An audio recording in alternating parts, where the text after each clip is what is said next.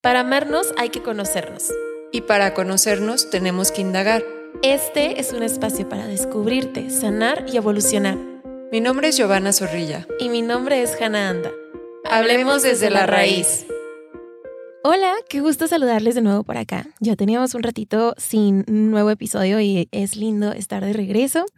El día de hoy nos toca un tema importantísimo y es de lo que se va a estar tratando esta temporada porque vamos a hablar de heridas emocionales. Y seguramente por ahí ya han escuchado este término, pero no logramos comprender en un 100% a qué se refiere o qué es lo que significa este término. Entonces, pues vamos a tratar de aclarar tus dudas el día de hoy. Vamos a irnos pasito a pasito para entender qué es esto de las heridas emocionales que tanto escuchamos. Y bueno, te voy a contar algo, nada más para que sepas un poquito de contexto. Las heridas de la infancia, que seguramente ese es un concepto que has escuchado muchísimo más, no son tal cual un concepto creado por psicólogos. Entonces lo escuchamos mucho porque funciona bastante en la mercadotecnia, pero como, tal, perdón, no es algo que podamos encontrar en los libros de psicología. Lo que sí es que este término se utiliza para hablar de heridas tempranas que nos marcaron de alguna manera. El nombre teórico de las heridas de la infancia es esquemas maladaptativos de la infancia. Y esto significa que las heridas emocionales no son más que aprendizajes que tuvimos en la infancia y la adolescencia, es decir, entre los 0 y los 18 años, que no fueron procesados correctamente y que se convirtieron en un trauma. Entonces, pues bueno, vamos a dar la bienvenida a Gio para empezar a platicar de este tema. Hola, pues feliz de poder estar de nuevo ambas eh, trabajando en este proyecto que cumplimos justo un año, así que estamos súper, súper felices de poder celebrar también con ustedes. Y eh, como comentaba Hanna, eh, hoy vamos a hablar de un tema muy importante que quizá para algunas personas pues incluso llegue a sonarles como una forma evitativa, ¿no? Eso de heridas emocionales que ¿Qué significa? ¿Que mm, prefiero mejor no tocar o eh, no me suena o mm, esto no es para mí? Pues la verdad es que todos llegamos a tener estas heridas emocionales. Todos en nuestra infancia quizá tuvimos alguna situación que en el presente llevamos cargando esas quizá creencias irracionales o quizá ese, eh, ese abandono o quizá esa experiencia que igual y fue algo traumante para, para ti y el, el simple hecho de reconocer que existe, eso ya es sanador. Entonces vamos a estar hablando mucho de cómo sanar eso que nos llegó a marcar, que en el presente pues nos está afectando de alguna manera. Puede ser en el trabajo, puede ser con la pareja, puede ser en nuestro emprendimiento, ¿no? laboral, en todas las áreas finalmente. Entonces, ¿Cómo se encuentra eh, tu niña interior el día de hoy, Hanna? Muy contenta, sí es cierto. Como dijo Gio, el día de hoy cumplimos un año de este proyecto, entonces estamos súper felices. Y eh, el día de hoy también estamos grabando en un nuevo lugar, entonces también eso nos está haciendo muchísima ilusión porque es atrevernos a hacer cosas nuevas, a estar en lugares que prueban pues que nuestro trabajo funciona. Entonces estamos súper contentas. Es sanador también hasta cierto punto estar aquí, ¿no? Sí, así que nuestras niñas interiores están muy emocionadas de poder estar aquí. Y bueno, vamos, vamos a ir viendo ese tema con detalle. Finalmente, mm, nos vamos a guiar con como estos esquemas emocionales que decía Hannah, ya que pues finalmente es podernos conocer y comprender una situación vivida en la que la emoción fue generada y nos activó algún comportamiento que pues de, de, alguna manera no está siendo funcional para nosotros, ¿no? Como comentábamos, el objetivo es poder indagar en ese pasado para reconocer lo que duele y eso que duele, darle amor. Lo dije de forma muy resumida, pero vamos a ir viendo con detalle cómo, cómo se logra esta parte de sanar estas heridas de nuestra infancia. Así es. Hoy nada más nos vamos a concentrar en que te quede muy claro de qué se trata este concepto. Y como dijo Gio, la realidad es que son patrones de aprendizaje, porque pudimos haber vivido muchas cosas. Ponle el haber perdido a un ser querido y que de, pronto tengamos miedo de enfermarnos, de qué tal si me quedo sola en el mundo, de qué tal si todas las personas que amo desaparecen. Entonces empezamos a ser muy ansiosos, ansiosas de las personas que amamos. O tal vez pudo haber sido la separación de nuestros papás. Y entonces de pronto aprendemos que, no sé, el amor no existe, que todo mundo es igual, que todos los hombres son iguales, que yo no soy digna de amor que me que esforzar mucho para que las personas me elijan. O tal vez vivimos una situación escolar en donde también aprendimos que las personas pueden llegar a ser muy crueles, que yo me tengo que estar defendiendo siempre porque si no las personas pueden abusar de mí. Entonces son muchas las experiencias que podemos vivir. No todas son traumáticas, por así ponértelo, pero sí es verdad que todas nos causan una emoción. Y dependiendo de las herramientas que tuviéramos en ese momento para gestionar lo que estábamos viviendo, pues es que se forma o no un trauma. Entonces, una herida emocional sucede cuando ya esta situación no la pudimos procesar de tal manera que quedara como, ok, algo que pasó, pero no necesariamente algo que me marcó, sino que se transforma en que cambia mi manera de pensar, cambia mi manera de sentir, cambia mi manera de ver el mundo, cambia la manera en la que me veo a mí mismo. Y entonces eso ya se le llama un trauma. Y bueno, lo que tiene que ver con heridas de la infancia o lo que el día de hoy estamos llamando heridas emocionales o esquemas emocionales, trata de sí darle una mirada al pasado. Y yo sé que muchas veces, como ahorita lo menciono yo, somos muy evitativos con eso y decimos, ay, no, ya cerré la puerta, ya, este, no quiero, no quiero darle vueltas a esa situación, este, ya quiero darle carpetazo al pasado y solamente concentrarme en el futuro. Pero muchas veces lo que estamos sintiendo en el presente y las conductas que tenemos en el presente vienen de aprendizajes del pasado. Entonces, he ahí la importancia y resolviendo la duda con la que eh, empieza el título de este episodio, es importante sanar las heridas emocionales, porque el pasado sí sucedió, sí es cierto que ya está atrás, pero entonces, ¿por qué está su huella tan fuerte marcada en tu presente? Totalmente. Yo a las personas que llegan a terapia siempre les digo, a ver, esta terapia está enfocada definitivamente en el presente, pero hay que ir al pasado, es necesario ir al pasado. ¿Por qué? Porque al pasado hay que ir simplemente para aprender, no para culparnos, no para quedarnos estancados en el hubiera, ¿no? Y si hubiera hecho las cosas distintas, eh, qué mal que, que me sentí así y me tengo una culpa terrible por haber hecho lo que hice. Y entonces, cuando nos quedamos en el pasado, cuando nos quedamos en, en este hubiera, pues nos genera tristeza y esta emoción, si permanece por mucho tiempo, pues se puede convertir incluso en una depresión. Entonces, sí hay que ir al pasado, pero para aprender de ello, para poder tener, mostrar estos aprendizajes y poder cambiar nuestro presente y podamos ser mucho más funcionales con el único objetivo de conocernos más a nosotros mismos, ir desde la raíz para pues poder sentirnos mucho mejor. Aquí les va un ejemplo muy claro de, de cómo se puede ver reflejado esta herida emocional. Imagínense que una niña mm, está jugando con su muñeca, su muñeca favorita, eh, es lo máximo para, para esta niña, y de pronto llega otra niña, hija de los jefes de sus padres. Entonces, eh, al llegar y al empezar a convivir, pues empieza a decir esta niña, no, es que quiero tu muñeca, es que quiero tu muñeca. Y los padres, sintiéndose avergonzados que su hija tenía una muñeca y la hija de los jefes tenían otra muñeca, le, le dicen, no, es que darle tu muñeca, préstasela. No, no quiero prestar mi muñeca, es mi muñeca. No, no, es que préstasela. Se la tienes que prestar y se la arrancan y se la dan a la hija de los jefes. ¿Qué puede ser que pase con esta niña, con el nivel de madurez que tiene? Pues en primero, de, de forma bastante simplificada, podríamos decir que un ejemplo de esquema emocional transmitido en esta interacción podría ser la siguiente. Uno, que enfadarse es malo, ¿no? Porque además, pues esa niña se enoja y es como, no, no, no te enojes, no te enojes, todo está bien, eh, eh, vamos a seguir la convivencia. Entonces es un, es este sentimiento reprimido de enojarse está mal y no puedo mostrar mi enfado ante que esa niña me quitó lo más preciado para mí en ese momento, ¿no?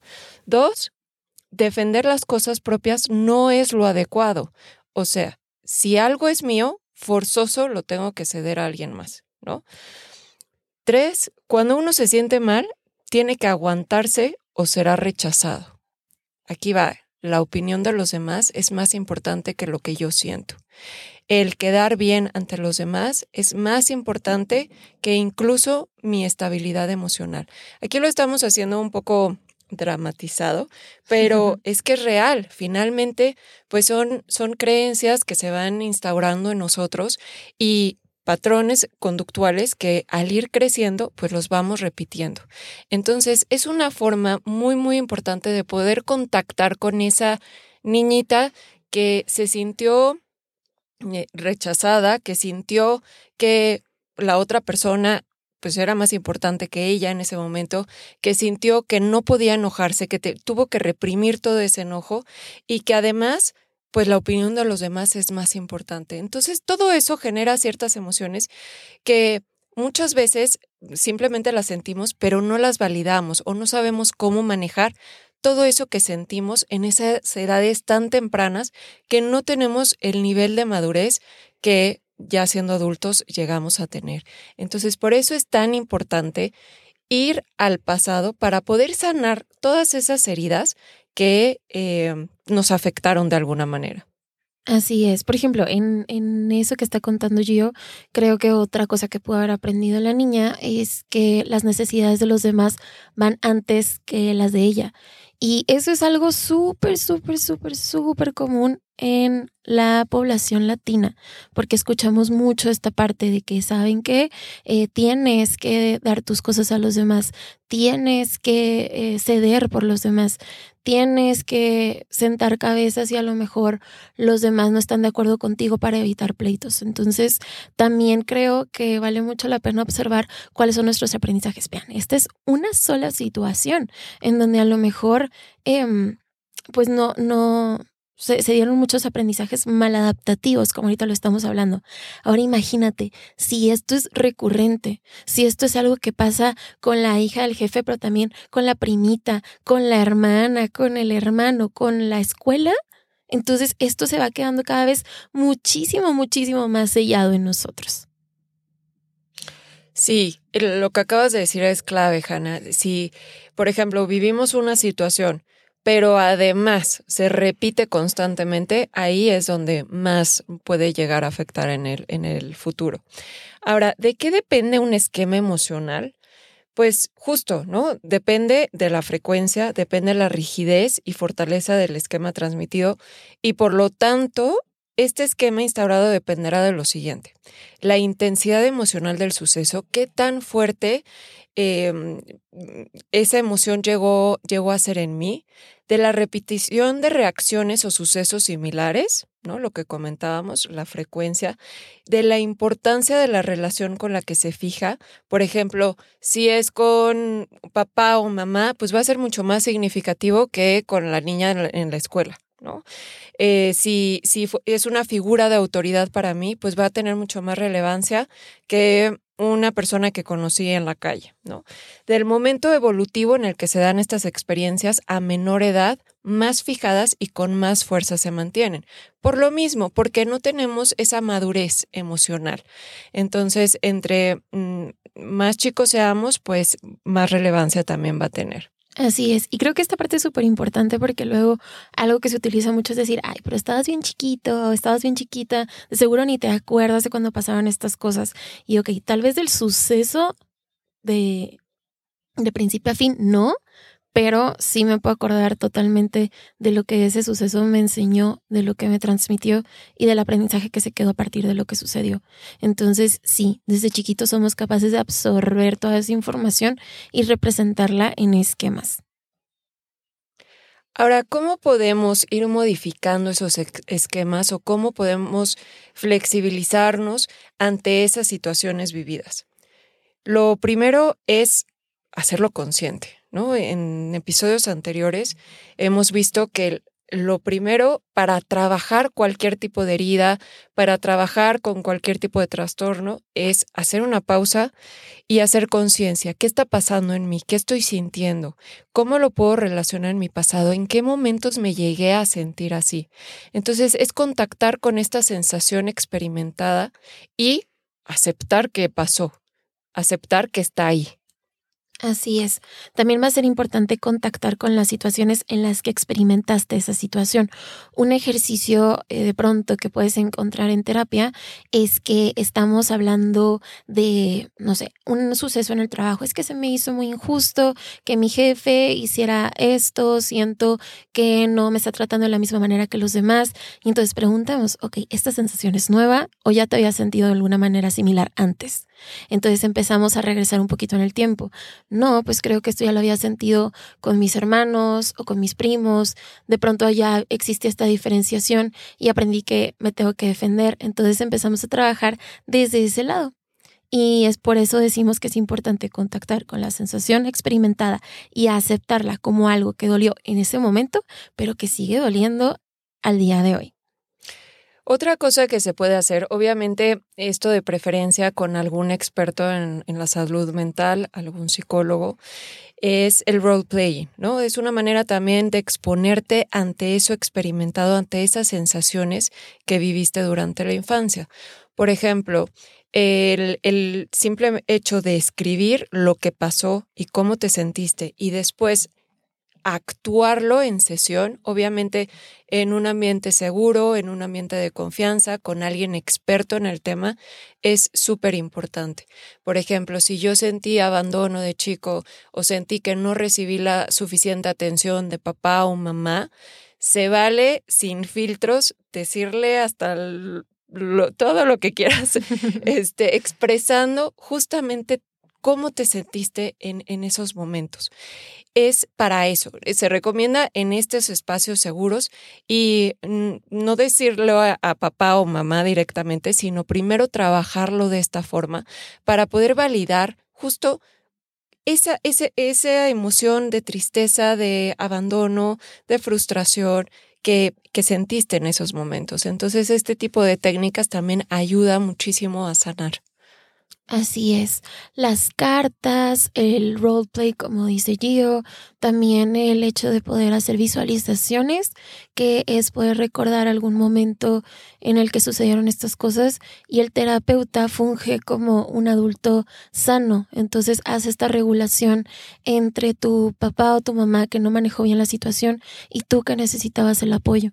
Entonces es algo muy bonito, es de los trabajos más poderosos que yo he encontrado que existen trabajos con esta parte de los esquemas de la infancia.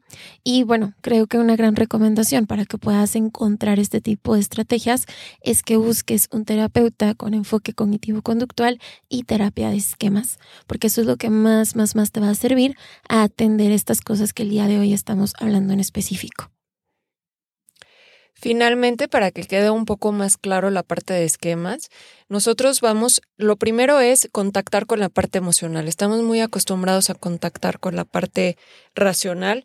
Entonces, en nuestro próximo episodio vamos a, explicar con mucho más detalle cómo podemos sanar estas heridas emocionales. En este episodio dimos como eh, un panorama general de qué son las heridas emocionales y una que otra técnica para que puedan empezar a trabajar, pero en nuestro siguiente episodio vamos a explicar con detalle cómo podemos sanarlas. Así es, y para que te emociones un poquito con el siguiente episodio, vas a saber identificar cómo es que tienes una herida emocional, vamos a hablar de qué puedes hacer al respecto, qué preguntas te puedes hacer para encontrar si la herida emocional sigue presente, cómo es la sanación emocional, entre muchas otras cosas. Entonces te esperamos en el siguiente episodio para darle continuación a este tema. Nos vemos pronto. Si quieres saber más acerca de cómo descubrirte, sanar y evolucionar, búscanos. Hannah anda en arroba My Healthy Mind Project en Instagram. Soy psicóloga cognitivo-conductual, especialista en neuropsicología, ansiedad y depresión. Y Giovanna Zorrilla en arroba Be Mindful MX Soy psicóloga cognitivo-conductual, especialista en mindfulness, ansiedad y depresión. O bien, escríbenos a nuestro correo electrónico desde la raíz.podcast.gmail.com. Te esperamos.